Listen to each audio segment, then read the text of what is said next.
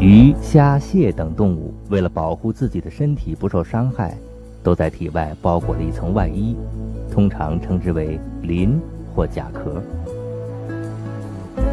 其实，人类在打仗的时候，为了保护自己不受伤害，也仿效了动物的模样，特制了一种防御装备。古时人们叫铠甲，而今天我们叫做防弹衣。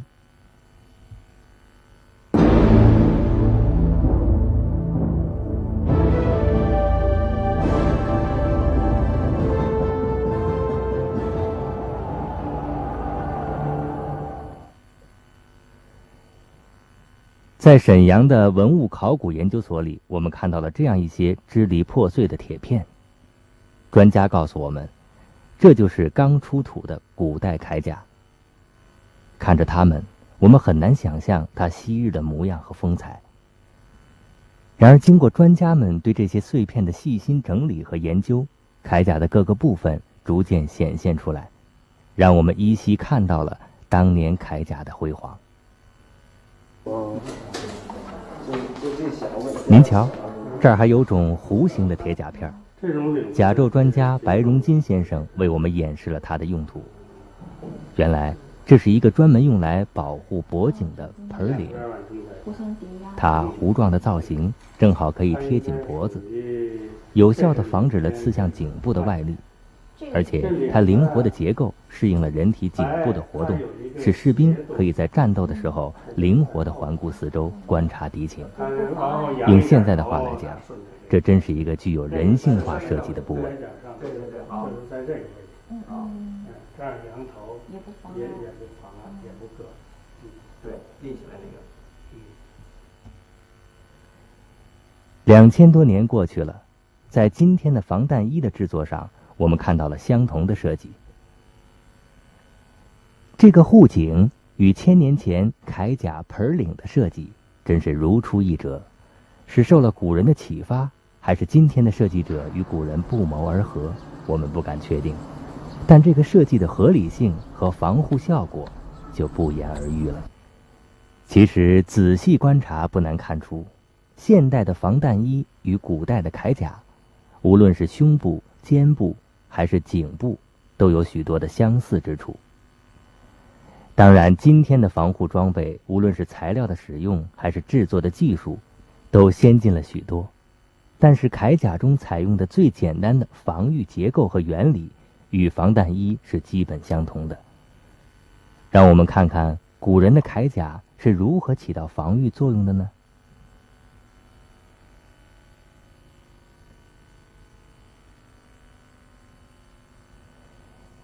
这是一件西汉中山靖王刘胜甲的复制品，整个铠甲采用了细密的鱼鳞甲片编缀工艺。以胸甲为例，每个甲片相互层层叠压在一起，在看似单一的平面上，却有着四个平面在同时受力。当一定的冲击力攻击这一平面时，四个平面分别单独作用，逐层分解了这个冲击力。从而达到保护身体的作用。当然，这种鱼鳞式的编缀方法还可以伸缩，便于穿着和修缮。我们今天的科研人员也许正是受了古人的启发，他们研制出来的防刺衣也采用了这种形式。打开防刺衣的内胆，可以清晰的看见一排排的并列结构，它们是由若干个鱼鳞状的。钢制甲片相互连接而成的，这种可以上下缩合的钢制甲片，对防刀刺有着很好的功效。明代《李盘金汤十二筹卷》中有这样的一段制作指甲的记载：用无性极柔之纸加工垂软，叠厚三寸，方寸四丁。如遇雨水浸湿，冲剑难透。白荣金先生曾经对这一古代制作指甲的技术做过细致的研究，他为我们模拟演示了古代做指甲的方法。将这些柔软的长纤维纸张裁成长方形的小块后，撒上水，放在潮湿的毛巾中浸透。这种指甲利用了长纤维纸的柔韧性，能起到很好的防御功能。用清水调和好粘贴剂，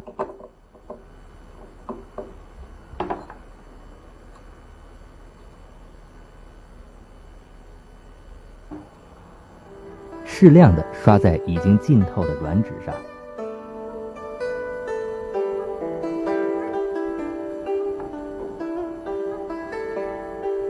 将准备好的甲片、模具放好，把刷好粘贴剂的软纸放入模具中，用刷子沿模具反复敲打，使纸完全贴合在模具中。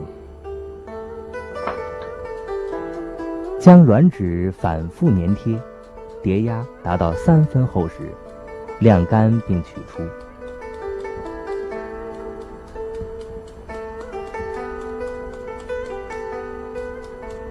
要把它剪掉，沿取出后甲片的外沿剪下多余的部分，这样一个坚硬的纸质甲片就完成了。想象一下，把这些坚硬的甲片涂上古时的大漆，再缝制成铠甲。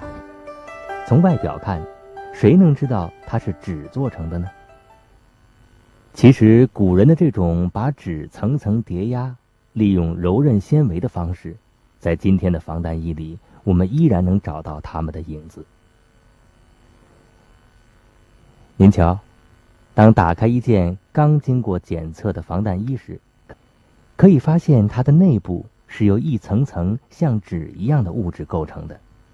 据专家介绍，这是一种软体防弹衣，而其防弹功能就是靠着层层叠压后的合成纤维来缓冲子弹对人体的冲力。从而减小对人体的伤害。将这完善的保护措施用于士兵身上，可以更好的保存战斗实力，以便赢得更大的胜利。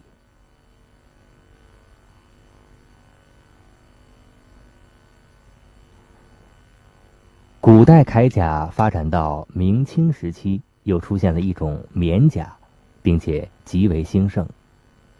由于棉甲较轻。很利于水战，同时具有铁甲所不具备的优点，在潮湿的气候条件下，棉甲不会像铁甲那样容易锈蚀。由于棉甲是由棉花、踏实制成，与指甲的长纤维叠压有着相似的功效，因此可以有效的抵御早期火器所发弹丸的伤害，所以清代八旗士兵大多装备棉甲。我们甚至可以说，防弹衣更像那时候的棉甲。